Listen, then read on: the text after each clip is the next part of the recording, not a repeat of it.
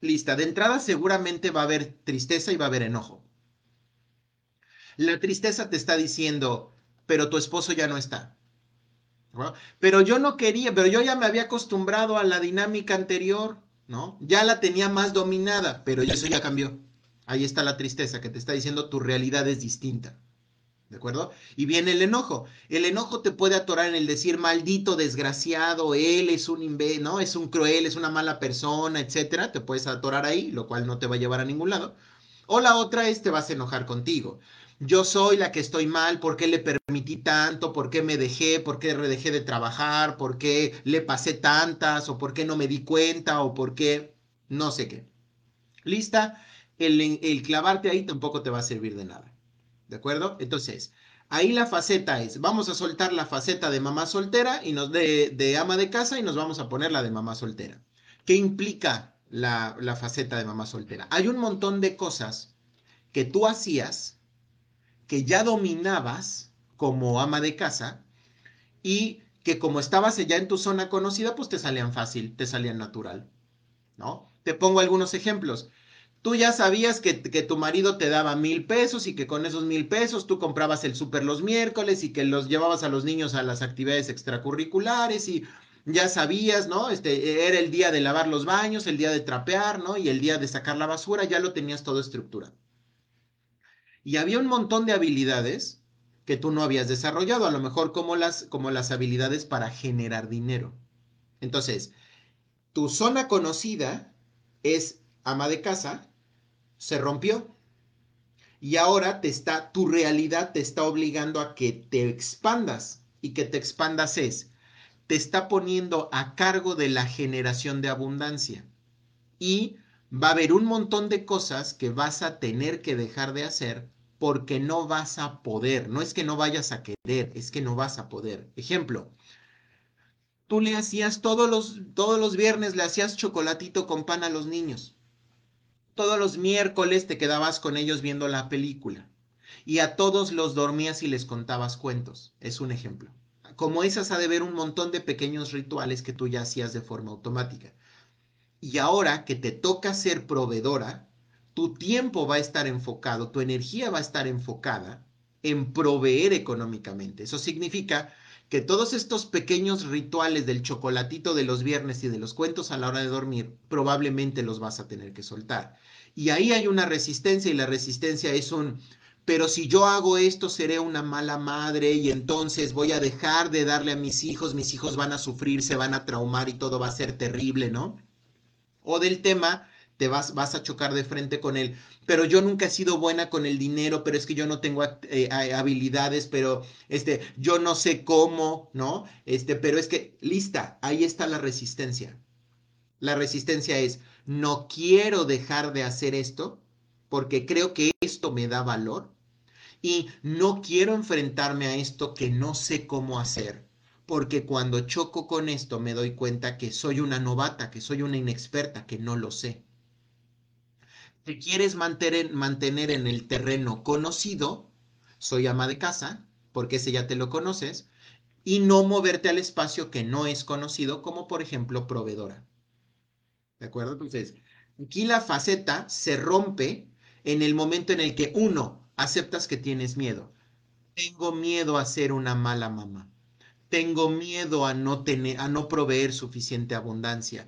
Tengo miedo a, eh, a exponer que no sé ganar dinero, que no sé administrar la abundancia, que no sé administrar mis tiempos.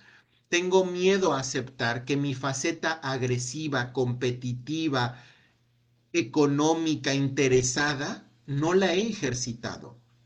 Entonces, aquí tu situación te está diciendo, llegó el momento de hacerte cargo y de volver a conectar con tu parte competitiva, agresiva, económica, manipuladora, tomar control de esa parte y expandirte al siguiente nivel. ¿De acuerdo? Entonces, el siguiente nivel, mi querida Karina, sería, tu faceta sería, uno, voy a interrumpir un montón de cosas, un montón de rutinas con mis hijos, y eso no me hace mala mamá. ¿De acuerdo? Y ahí vas a empezar a sentir algo aquí, en el estómago, y vas a empezar a sentir ganas de llorar. ahí está la tristeza que te está diciendo, acéptalo. ¿De acuerdo? Entonces, voy a dejar de hacer un montón de cosas con mis hijos, pero voy a empezar a hacer un montón de otras cosas en un área distinto, un área diferente. ¿De acuerdo? Y en esa área diferente estoy en un, en un nivel en el que no sé y voy a tener que practicar y practicar, investigar y estudiar hasta llegar a donde sí sé, donde sí puedo. ¿De acuerdo? Y desde aquí viene el comienza a acercarte a la generación del dinero. Explora, explora significa busca trabajo, intenta poner un negocio de lo que sea, eh, platica con personas que tú conozcas que tengan negocios para que te empiecen a empapar en ese mundo. Métete a, a ver en YouTube, por ejemplo, hay un montón de información sobre cómo ser este, una ejecutiva, cómo ser una emprendedora, cómo ser una, ¿no? Hay muchas formas de ganar dinero que no son necesariamente el meterte al mercado laboral, porque uno de los choques más grandes implica el decir, meterme al mercado, mercado laboral implica el empezar desde abajo sin experiencia, después de haber estado mucho tiempo desconectada de eso, aceptar un sueldo miserable y, jornadas muy largas de trabajo. Entonces, lista, si esto no encaja en lo que tú quieres, puedes iniciar un negocio. Y aquí viene el ruido del no, pero yo no sé nada de negocios, pero ¿cómo le voy a hacer? Pero yo no sé hacer nada, pero yo nunca he puesto un negocio, pero esas son tus resistencias. Esos son los esos son los, las programaciones que vamos a cambiar a partir del, bueno, no, ya sé que no sé nada de negocios. Así que voy a empezar a estudiar al respecto, me voy a empezar a acercar, voy a empezar por el negocio más pequeño que se me pueda ocurrir y de ahí voy a empezar a escalar. ¿De acuerdo? Espero que esto te funcione, mi querida, mi querida Karina. Voy con em, San 2781. ¿Qué pasa cuando no me sé defender tanto en situaciones de trabajo con otras personas? Fantástico. Entonces, la situación en tu caso, mi querida San 2781, es constantemente están rebasando tus límites y tú no estás acostumbrada a mantenerte firme en esos límites. Eso significa que hubo un momento de tu historia en donde ah, alguna figura cercana a ti, pudo ser papá, pudo ser mamá o alguna figura de cariño, ah, utilizó toda su fuerza y todo su poder para destruir tus límites y para hacerte sentir culpable cuando ponías límites. Fuiste entrenada para eso.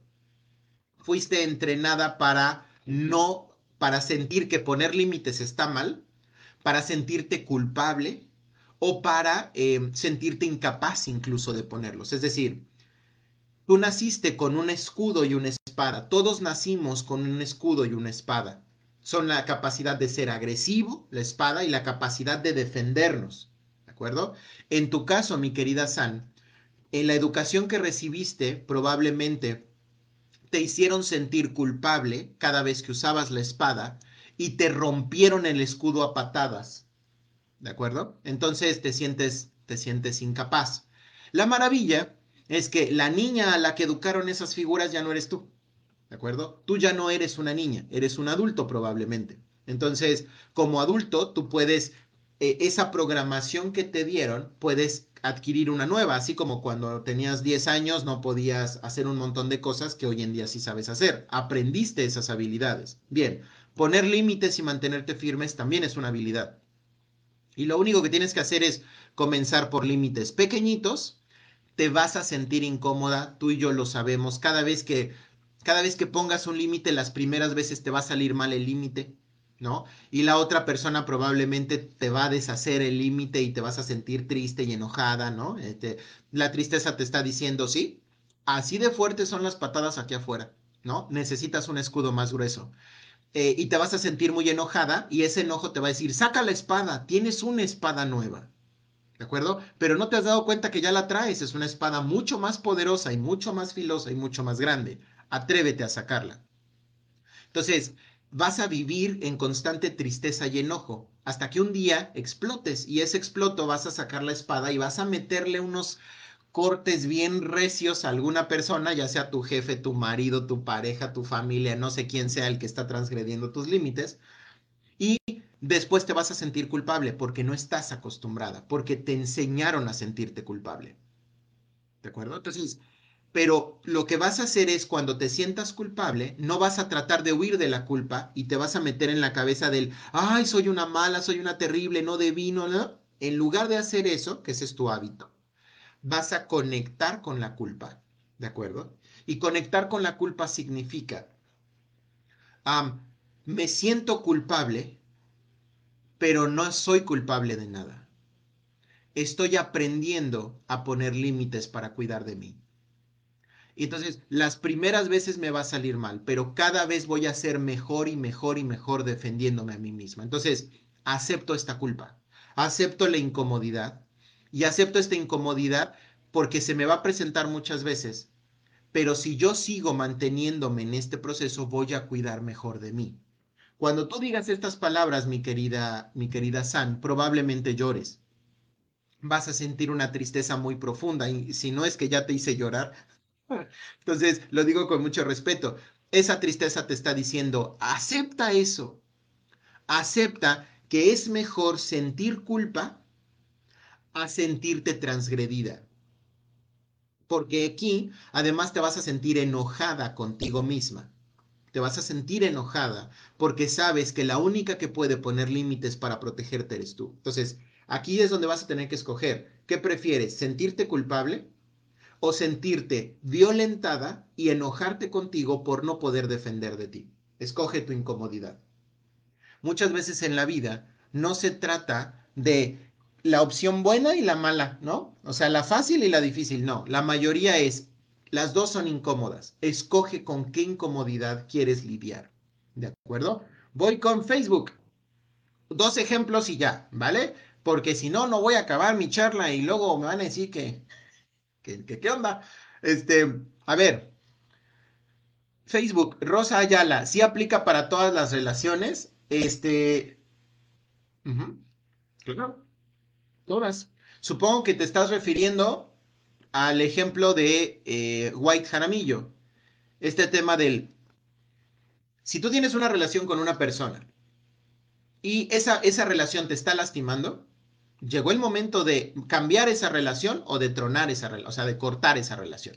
¿Aplica para todas? Sí. ¿Pero aplica para papás? Sí. Pero eso no te convierte en un mal hijo, te convierte en una, te convierte en lo que tú quieras. Pero el punto es, a mí no me interesa la etiqueta, me interesa tener una vida tranquila y serena. ¿De sí, para tener una vida serena, tengo que cortar relaciones tóxicas y eso implica contar, cortar con el tío, con el papá, con la abuela, implica cortar con el, con el marido, implica cortar con el lo que sea, así sea. Esas son las decisiones. Ahí es donde el paradigma que te está diciendo que no es bueno cortar relaciones porque no te enseñaron a cortar relaciones, es lo que nos atora muchas veces ahí. Pero en el momento en el que dices, yo solamente me voy a, con, me voy a relacionar con personas que me cuiden, que me amen. Solamente. No me voy a relacionar con personas que no respeten mis límites, no me voy a relacionar con personas que abusen de mi confianza, no me voy a relacionar con personas que no respeten mi, mi, mi enfoque ante la vida, no lo voy a permitir. Y primero les voy a poner límites, y si no respetan esos límites, les voy a decir que si continúan por ese camino, los voy a mandar por un tubo. Y si finalmente lo hacen, cumplo mi palabra porque me estoy cumpliendo a mí. ¿De acuerdo? Gracias, mi querida Karina Palacios. Voy contigo, Marrot. Este. Dice, sí, en mi familia me regañan mucho porque tuve que separarme de mis hijos, pero ¿qué hago? ¿Trabajo o me quedo? Soy viuda y ha sido difícil. Empiezo desde las 5 y termino hasta las 12. Ok, mi querida Marrot, lista. De entrada yo te diría, Ah, y lo digo con mucho respeto y con mucho cariño, ¿de acuerdo? Em, yo al final estoy, estoy tratando de contestar de forma genérica a sus, a sus peticiones. Em, y como no conozco los detalles de sus casos, estoy tratando como de abarcar un abanico amplio para darles estrategias, ¿de acuerdo? Entonces, si en algún momento transgredo algún valor o, digo algo que no esté padre, por favor, este, avísenme, ¿de acuerdo? Entonces, voy contigo, Marro en tu, en, tu, en tu situación entiendo que hubo un momento donde te separaste, ¿no? Este, y tuviste que dejar a tus hijos, ¿no? Porque era eso o quedarte con tus hijos y quedarte en la miseria, ¿no? O quedarte siendo mantenida, ¿no? Que alguien más se hiciera cargo de tus gastos, donde probablemente ibas a terminar sintiéndote no muy bien. ¿Por qué? Porque casi siempre esas relaciones em, son de mucho control. Es decir, yo te mantengo, yo te doy la parte económica, pero a cambio de eso no me puedes poner límites y tienes que hacer lo que yo diga. Y tienes que aceptar lo que yo digo. Entonces, entiendo que hubo un momento, mi querida Marrot, en la que dijiste, ¿sabes qué? No, o sea, al final mi esposo ya murió, ¿no? Y entonces tengo que ser proveedora, así que voy a tener que poner, voy a tener que modificar mi definición de mamá. Mi definición de mamá ahora va a consistir en pagarle la escuela a los niños, pagarles la comida, ¿no? Acompañarlos este, a tal y ya, y el resto del tiempo voy a estar trabajando. Y lista, eso que puedes dar es suficiente.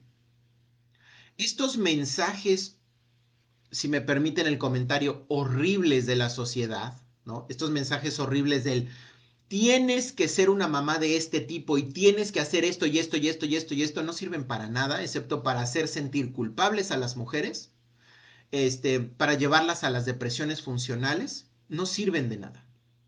En verdad se los digo. Entonces, lista mi querida Marrot, tú estás haciendo lo mejor que puedes con lo que tienes. Y en ese proceso tú vas a llevar la relación con tus hijos del ideal, del cómo te dice tu fantasía que debiera ser, o cómo te dice tu familia que debiera ser, o de todo, ¿no? Porque todo mundo tiene opinión. Entonces lo estás llevando de acá a lo real, es decir, a lo que efectivamente puedes ejecutar. Y eso está bien, y eso es suficiente.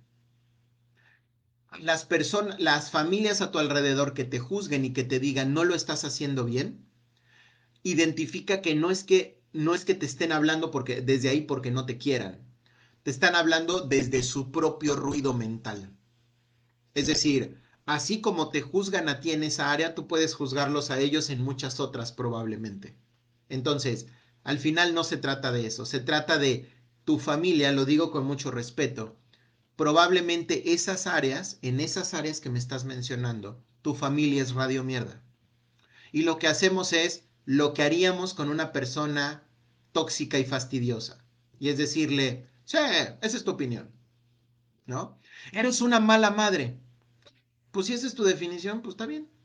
Yo estoy haciendo lo que puedo con lo que quiero. Es que eso que estás haciendo está mal. Está bien, esa es tu opinión. Yo estoy haciendo lo que puedo con lo que tengo. Pues es que tú tendrías que estar haciendo A, B, C, D, F, G. Pues está muy bien, agradezco tu opinión. Pero al final yo voy a hacer lo que a mí me haga sentido. ¿De acuerdo? Cuando, cuando cuando practicas el poner este tipo de límites y decirle, eso que estás haciendo está mal, debieras hacerlo de forma diferente. Cuando puedes conectar contigo, ejercer presencia, retomando la primera conversación, es decir, pues mira, siento la incomodidad de lo que me estás diciendo pero eso no significa que me, voy, que me voy a quedar con eso y me voy a, le voy a dar vueltas aquí arriba diciendo, sí, cierto, sí, cierto, soy mala, soy mala, soy terrible, no estoy cumpliendo con, no estoy cumpliendo con tu expectativa. ¿De acuerdo? Espero que esto te funcione, mi querida, mi querida Marrot. Gracias, San27, gracias. Listo, continúo con la conversación. Entonces, haciendo resumen, estas, estas situaciones de críticas, listas, estas situaciones críticas nos estamos resistiendo a la transformación por nuestros pensamientos, por nuestras creencias y listos, listas. El cómo nos tratemos durante el proceso es lo que nos va a permitir evolucionar o quedarnos estancados. ¿Listos, listas?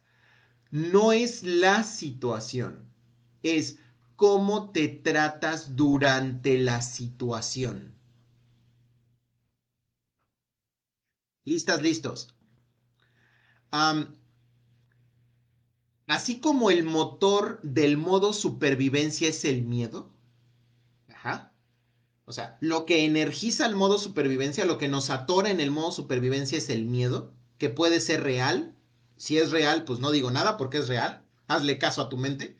Pero también está el miedo irreal, que es el miedo que traemos aquí adentro de un montón de cosas que nunca ocurren, de preocupaciones que nunca ocurren, que son irreales, ¿de acuerdo? Entonces, así como el miedo energiza el modo supervivencia, listos, listas, ¿de acuerdo? el, el odio, el no amor, energiza el también lo energiza, ¿de acuerdo? Y si lo que queremos es transicionar del modo supervivencia al modo conciencia, el amor es el camino. ¿Listos? Van a decir, ay, Manuel, ya te vas a poner de hippie con que lo de, ¿no? Este, love is in the air, ¿no? El amor es la... Sí, ¿a qué me refiero con amor? ¿Listos? ¿Listas? Voy a poner un ejemplo muy sencillo, ¿de acuerdo? El ejemplo muy sencillo es el niño que quiere aprender a atarse los zapatos, ¿de acuerdo? Es un proceso muy básico. Quiere aprender a anudarse sus, cordones en sus zapatos. El niño no sabe hacerlo. Cuando lo hace, cuando lo está intentando, si sus papás le dicen, eres un tonto, no lo estás haciendo bien, ¿por qué eres tan torpe? Ya estoy harto, ¿por qué nunca haces nada bien? ¿No? Este, ¿cómo es posible que tus amigos puedan y que tú no puedas? Pues que estás tonto, que mi hijo no va a ser ningún tonto, etcétera. Este tipo de mensajes se van a quedar programados en la mente de este niño. Lo que aprendió ese niño ante esa situación es lo siguiente. Lo que aprendió fue, cada vez que yo me enfrente a una situación que no puedo o que no sé resolver, tengo que enojarme y castigarme.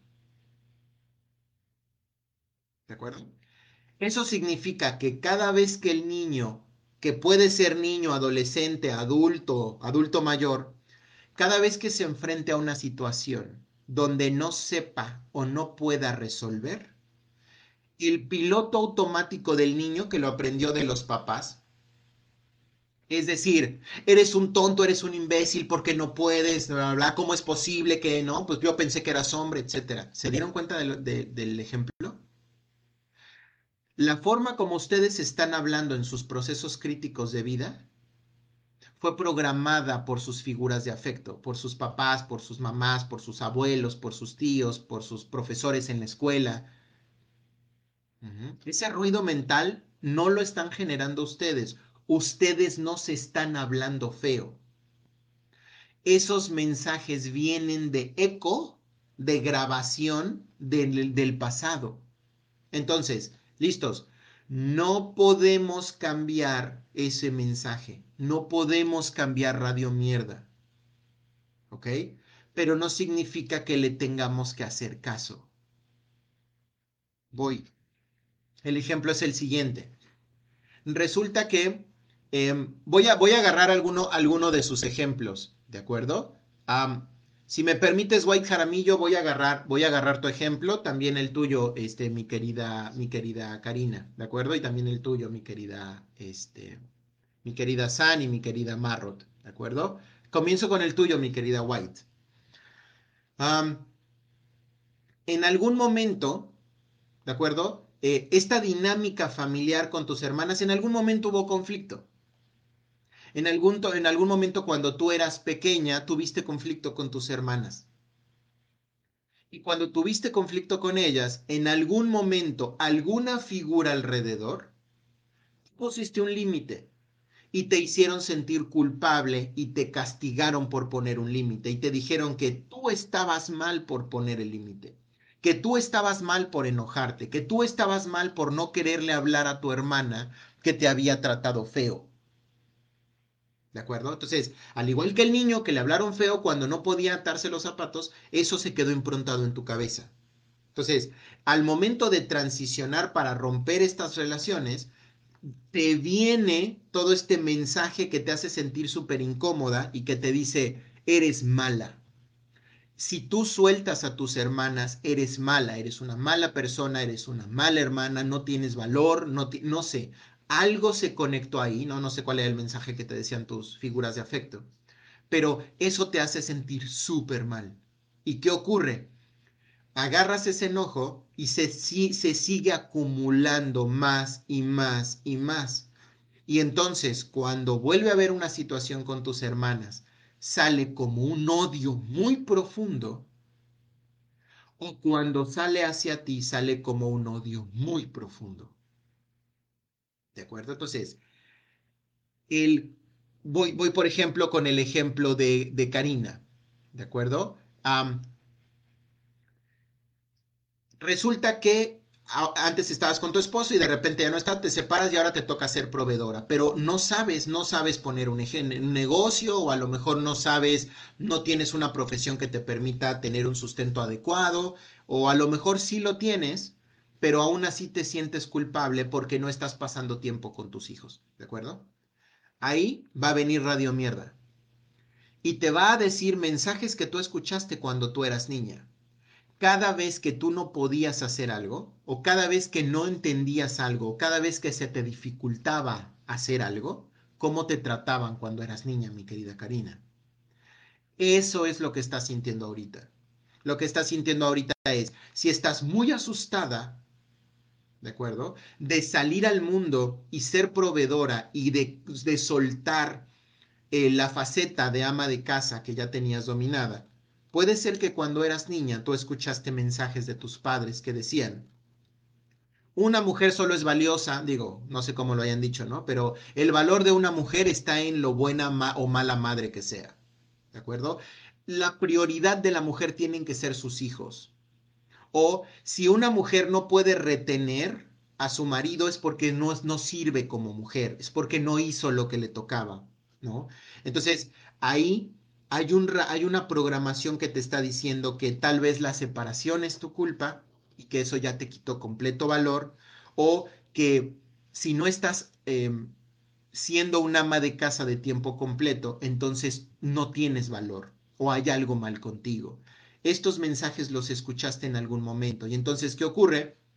Cuando sales al mundo y a lo mejor tratas de poner un negocio y que no sabes nada y entonces te sientes frustrada y te sientes asustada y te sientes perdida y confundida, ahí vienen nuevamente estos mensajes de lo hiciste mal, lo hiciste mal, esto es tu culpa, no vales, si hubieras hecho esto, si hubieras hecho aquello, eres una mala madre, estás abandonando a tus hijos, no puedes este, no lo vas a lograr porque tú no eres, ¿no? Tú no eres empresaria o tú no eres exitosa o tú no mereces dinero o tú tal, tu marido es, etcétera. ¿De acuerdo? Entonces, esta grabación identifica de dónde viene.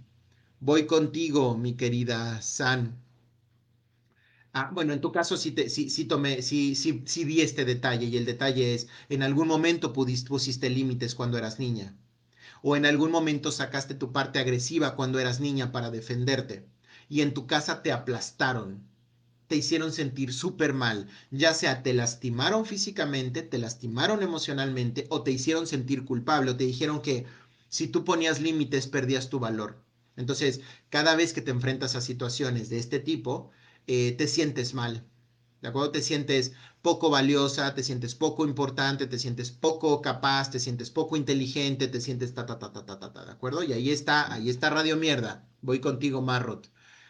Me queda claro por tu, por tu mensaje que estos mensajes, ¿no? Del tu valor está en, en tus hijos, ¿no? No puedes dejar a tus hijos, tu valor está ahí. O sea, más vale ser una madre miserable y pobre, ¿no? Este, que ser una madre exitosa o profesionalmente exitosa o económicamente exitosa, pero que no le dedica tanto tiempo a sus hijos, ¿no? Entonces me queda claro que eso viene de tu parte familiar por lo que me comentas. Entonces, cada vez que tú quieres acercarte a estos espacios de abundancia, de éxito o incluso de tranquilidad, porque este, este horario que me hablas, que te levantas a las 5 y terminas a las 12, eso se llama autoexplotación. O sea, eh, alguien te dijo que la única forma de ser valiosa era de llevarte al límite de la explotación. y que si no lo hacías no eras valiosa. Entonces, date cuenta cómo estás en un proceso de autodestrucción y que te estás gastando mucho. ¿Por qué? Porque tienes mucho miedo a no ser no sé qué, a no ser buena madre, no ser buena proveedora, no sé qué, o a ser una mala mujer o a ser, etcétera. ¿De acuerdo? Entonces, lista te estás torturando, te estás autoexplotando en este proceso. Aprendiste eso. Aprendiste que, que tu valor está en lo que eres capaz de dar a otros. Pero tu felicidad no está ahí, mi querida Marrot. Tu felicidad está en lo que eres capaz de darte a ti. Y lo que te estás dando ahorita es, eres una esclava. Eh, te estás lastimando mucho si no puedes dormir siete horas y alimentarte bien y darte espacios de relajación y esparcimiento, si no puedes hacer esto, entonces no, entonces eso que les estás, eso que estás haciendo se los estás modelando a tus hijos. Los estás modelando para que sean esclavos de alguien más o esclavos de sus propios miedos y de sus propios paradigmas. Les estás enseñando a ser autoexplotarse. Porque aunque no se los estás diciendo verbalmente, ¿de acuerdo? lo estás ejecutando. Entonces, cuidado con eso, ¿de acuerdo? White Jaramillo, sí, me dijeron víctima. De acuerdo. Exactamente. Y entonces, ¿qué ocurre? Pues ahora te dijeron que cada vez que pones límites o que cada vez, etcétera, pues entonces eres una víctima, ¿no? Y entonces ahora estás tan convencida que te está costando trabajo asumir esa parte, ¿no? Karina, me dijeron, no puedes. Ahí está, ¿de acuerdo? Eh, Mod, Mod Avenue. Mi abuela siempre dijo que la mujer valía por, su, por la belleza. Híjole, y si tú eras cercana a tu abuela, mi querida Mod Avenue, me imagino el peso que la belleza tiene sobre ti y el miedo que tienes a envejecer y a perder esa belleza. Bracho Business, cuando las personas tienen el mundo de cabeza y solo saben que quieren estar con su hija, cuando las personas tienen el mundo de cabeza y solo, solo saben, solo quieren estar con su hija, es momento de estar con su hija. Porque ahí, si acá no está funcionando y está todo desestructurado, es momento de hacerle caso a la emoción. Entonces, más bien hay que encontrar cómo puedo hacer para pasar el mayor tiempo con mi hija, siempre y cuando mi hija quiera pasar tiempo conmigo, por supuesto. Y si mi hija no quiere pasar tiempo conmigo, pues entonces hay que quitarme esa faceta y ponerme otra. ¿De acuerdo? Entonces, listos, listas. me quedan todavía unos minutitos. Entonces, aquí el proceso es cómo me estoy tratando durante mi proceso de transformación. ¿De acuerdo? Lo que muchas veces no ocurre dentro del espacio terapéutico es el reconectar con esta parte tan profunda del autoamor. Listos, listas, ¿de acuerdo? no van a poder cambiar de faceta, no van a poder evolucionar, no van a poder transformarse y expandirse al siguiente nivel sin autocuidado. ¿Por qué? Porque nosotros mm, estamos, quiero, que, quiero que piensen en un niño, ¿de acuerdo? Los niños son los mejores ejemplos porque esos tienen su programación base, ¿no? La más básica. Cuando un niño se siente tranquilo, es cuando empieza a explorar, es cuando empieza a buscar, es cuando empieza a intentar, es cuando, ¿no? Cuando el niño está tranquilo. Cuando el niño está asustado, se comprime y se esconde. Entonces, si ustedes no aprenden a darse a ustedes mismos apapacho y contención, no van a poder despertar su parte creativa. Es decir, Voy a hablar, voy a hablar de otro ejemplo así, un ejemplo muy genérico, ¿de acuerdo? El ejemplo genérico es, um, una vez más, voy a utilizar el ejemplo de la maestra de química, digo, ya que estamos en esto, ¿no? El ejemplo de la maestra de química es, la maestra de química este, pasó por un proceso donde perdió su trabajo y ya no la contrataban como maestra de química. Entonces, se enfrentó a la, a la crisis de que la faceta de maestra de química ya no servía, ya era obsoleta, ya había terminado. Lo que seguía era buscar alguna otra faceta. ¿De acuerdo? Entonces, en esa faceta, cuando empezaron todas estas creencias irracionales, ¿no? Del no, pero ¿cómo vas a soltar? Tú eres maestra de química, si no eres maestra de química no eres nada, le dedicaste tanto tiempo, bla.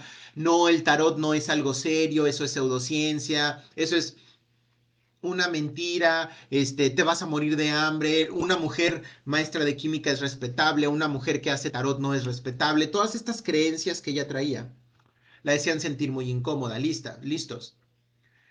En ese proceso la maestra de química empezó a tomar mucho alcohol, empezó a tener un amante que se, se desvelaba, la trataba feo, este, empezó a comer mal, empezó a ¿De acuerdo? Empezó a hablarse feo, empezó a decirse no puedes, eres una estúpida, no sirves para nada, etc. ¿Listas? ¿Listos?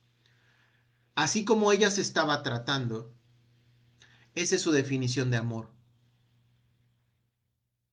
Lo voy a regresar con ustedes. cada vez que ustedes se atoran en una situación, ¿cómo se tratan ustedes?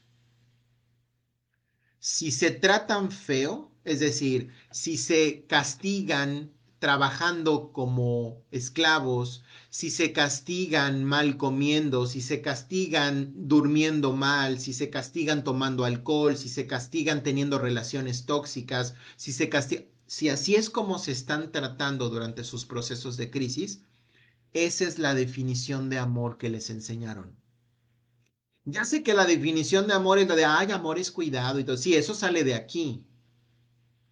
Pero la verdadera definición es la que actuamos, no la que hablamos. Entonces, como ustedes se tratan, y aquí les voy a poner algunos ejemplos, ¿de acuerdo? Listos. En su hoja, con su lápiz, les voy a hacer algunas preguntas. Por favor, contesten lo más transparentemente posible, porque esto les va a funcionar. ¿Cómo te tratas cuando cometes un error? ¿Qué haces cuando cometes un error? ¿Te dices estúpida? ¿Tonto? ¿Bruta? ¿Te pegas? ¿No? ¿Dejas de comer hasta que no lo reparas? ¿No? ¿Dejas de dormir hasta que no reparas ese error? ¿De acuerdo? ¿Cómo te tratas cuando alguien está enojado contigo? ¿Te autocastigas? ¿No? ¿Te gritas? ¿Te pegas? ¿Cómo te tratas cuando tu cuerpo no luce como tú quieres? ¿Cómo te tratas cuando te enfermas? ¿Cómo te tratas cuando no logras generar abundancia? ¿Te autoexplotas? ¿Te gritas? ¿No? ¿Te hablas feo? ¿No? ¿Te, ¿Te dejas sin dormir? ¿Te dejas sin comer? ¿Dejas de tomar agua? ¿Te castigas tus tiempos libres? ¿No? ¿Te rodeas de personas tóxicas? ¿No? ¿Cómo te tratas cuando tienes miedo? ¿Te llamas cobarde? ¿No? ¿Cómo te tratas cuando alguien rebasa tus límites? ¿Cómo te tratas cuando estás triste? ¿Te apapachas? ¿Te contienes? ¿No? ¿Cómo te tratas cuando no tienes energía, cuando no tienes motivación o cuando no tienes inspiración? ¿Cómo te tratas cuando te sientes solo o sola o rechazado o rechazada? ¿Cómo te tratas cuando sientes deseo o atracción por alguien? ¿No? Te dices, olvídalo, estás muy feo o muy fea, o te dices, tú no mereces eso o jamás podrías tener aquello, ¿no? Eh, ¿Cómo te tratas cuando las personas a tu alrededor tienen éxito? ¿Mm? ¿Te resientes con esas personas? ¿Te tratas feo a ti? te dices que tú jamás podrías tenerlo? ¿No? ¿Cómo te tratas cuando no sabes o no puedes algo? ¿Cómo te tratas cuando tienes hambre o sueño? ¿Cómo te tratas cuando los demás te reconocen o te agradecen? ¿Recibes el reconocimiento? recibes el agradecimiento o tratas de regresarlo, tratas de quitártelo? ¿Cómo te tratas cuando las, cuando las cosas te salen bien pero no son perfectas? ¿Cómo te tratas cuando alguien es vulnerable contigo? ¿Cómo te tratas cuando algo no está en tu control? ¿De acuerdo? Listo, listas. De toda esta lista de cómo te tratas en esas situaciones, esa es la definición de amor que te enseñaron.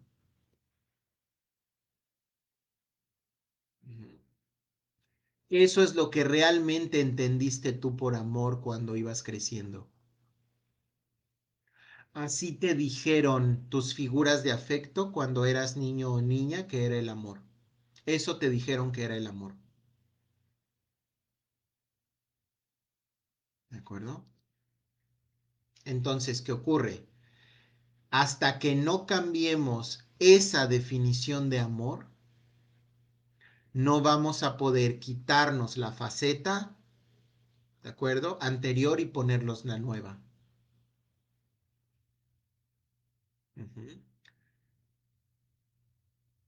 Entonces, ¿cómo te relacionas con la realidad?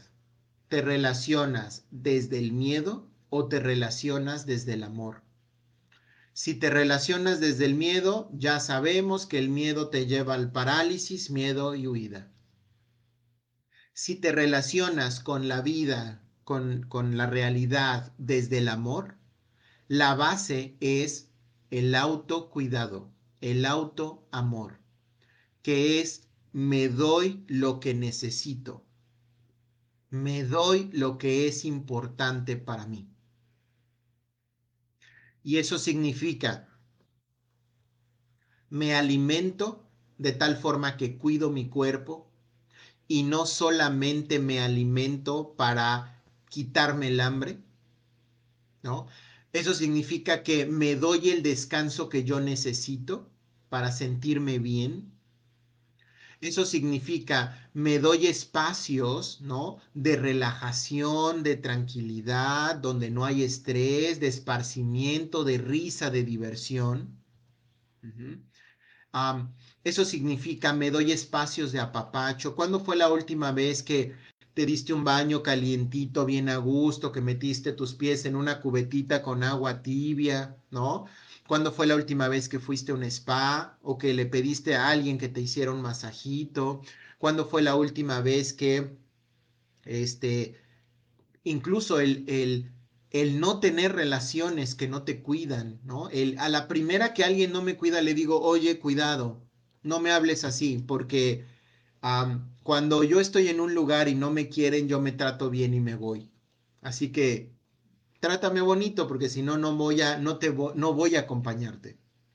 Y si la persona lo vuelve a hacer, no tiene sentido repetir la conversación. En ese momento le digo, ya no podemos ser amigos o ya no podemos ser pareja, ¿no? O elijo que seamos familia de lejos, familia de llamada telefónica. ¿Por qué?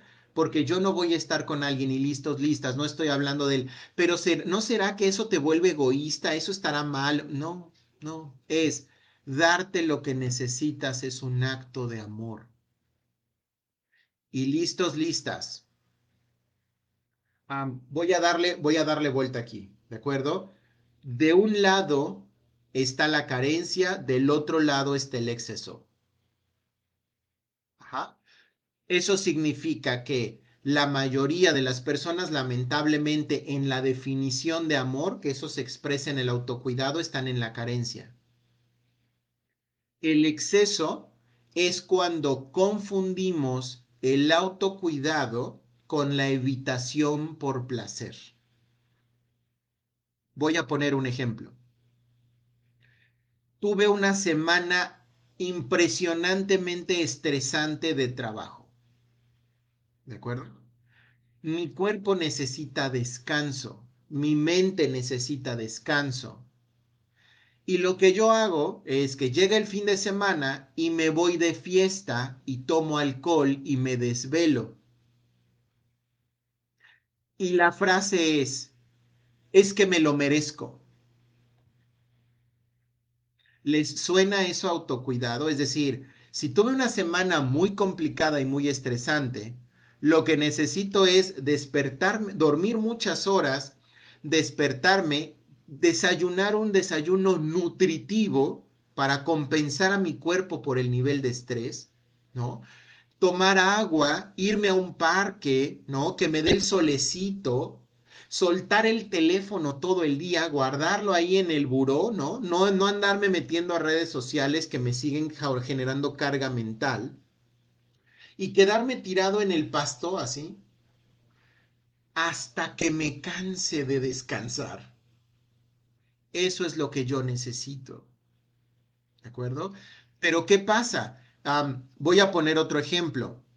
Toda la semana estuve extenuado, mucho trabajo, mucho estrés o a lo mejor eh, tuve que acompañar a un familiar en el hospital, estuvo muy difícil la situación, ¿no? Y entonces, ¿qué hago? Me gané una hamburguesa doble con queso y tocino y un refresco lleno de azúcar. Me lo gané, es mi premio. Híjole, tenemos conceptos diferentes de premio.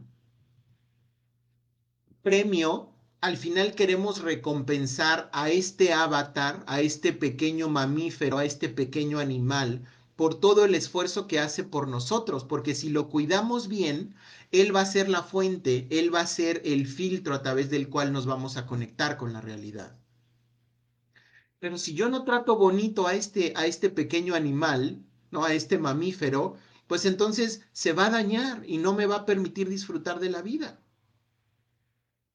Entonces, si, yo, eh, si yo sé que cuando le meto a mi cuerpo ese nivel de grasa saturada, ese nivel de, ¿no? Cero vitaminas, este, un montón de carbohidratos de mala calidad, eso no es un premio.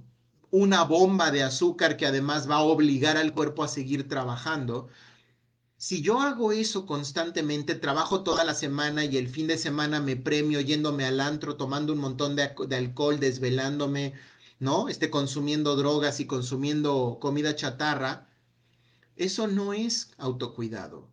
Eso es, estoy evadiendo mi realidad a través del placer y de un placer vacío. Autocuidado significa, cada vez que ustedes comen fruta fresca, eso es autocuidado. Cada vez que ustedes comen verduras frescas, eso es autocuidado. Cada vez que toman agua, eso es autocuidado. Cada vez que cuidan sus horas de sueño, eso es autocuidado. Cada vez que toman suplementos alimenticios sobre algo que su cuerpo necesita, eso es autocuidado. Cada vez que eh, procuran construir espacios con bajo nivel de estrés y bajo nivel de estimulación para que el cuerpo pueda descansar, eso es autocuidado. ¿De acuerdo? Entonces, cuidado con caer en este porque es una trampa bien común. Es una trampa bien común del trabajo toda la semana, me esclavizo, sufro un montón y llega el fin de semana y lo que hago es sigo torturándome porque voy y me gasto todo el dinero que me costó tanto trabajo ganar y me lo gasto en un montón de cosas que ni siquiera necesito. ¿Por qué? Porque cuando compro libero dopamina y entonces me siento bien por 10 minutos o por una hora y después de eso me vuelvo a sentir miserable porque entonces mi deuda volvió a crecer y entonces estoy obligado a volver a ir al mismo trabajo que no disfruto para seguir pagando esas deudas. Entonces, quiero que se den cuenta cómo el segundo paso de este proyecto, ya dijimos el primero, el primero es entender en qué modo te encuentras, supervivencia o conciencia. El modo supervivencia se activa por el miedo y el miedo puede ser externo o real o interno e irracional. ¿De acuerdo? El modo, el modo, eh, modo conciencia se activa con el amor. ¿Cómo es amor? Amor es autocuidado. ¿Cómo es autocuidado? Me doy lo que necesito. Me, cuando estoy triste me apapacho y me contengo. Cuando estoy enojado me pongo en un espacio donde puedo ventilar a gusto y donde no me ataco con ese enojo. Cuando me siento solo, busco, no, no solamente me acompaño yo, sino que me busco rodear de personas que me quieren, que me apapachan y que me contienen. ¿no? Cuando me siento vulnerable, lloro y me apapacho y me digo, está bien sentirte vulnerable, yo estoy aquí contigo. ¿De acuerdo? Yo a mí. También cuidado con la trampa de creer que el mundo exterior me tiene que dar lo que yo necesito, porque eso no va a pasar. ¿De acuerdo? Por más que nos esforcemos por darle todo a nuestra pareja o a nuestras a nuestros amigos o a nuestros, ¿no? lo que sea, nuestros familiares, nuestros hijos, ellos no nos van a dar lo que nosotros necesitamos. Nosotros tenemos que darnos lo que necesitamos. ¿De acuerdo? Listísimo. Ayúdenme, por favor. Acuérdense que mi objetivo es eh, transformarle la vida a 10 mil personas en cuatro años. ¿De acuerdo? Entonces, ayúdenme por favor a lograr mi objetivo. Muchísimas, muchísimas gracias a todos. Bendiciones y recuerda, tu nivel de conciencia determina tu realidad. Hasta luego.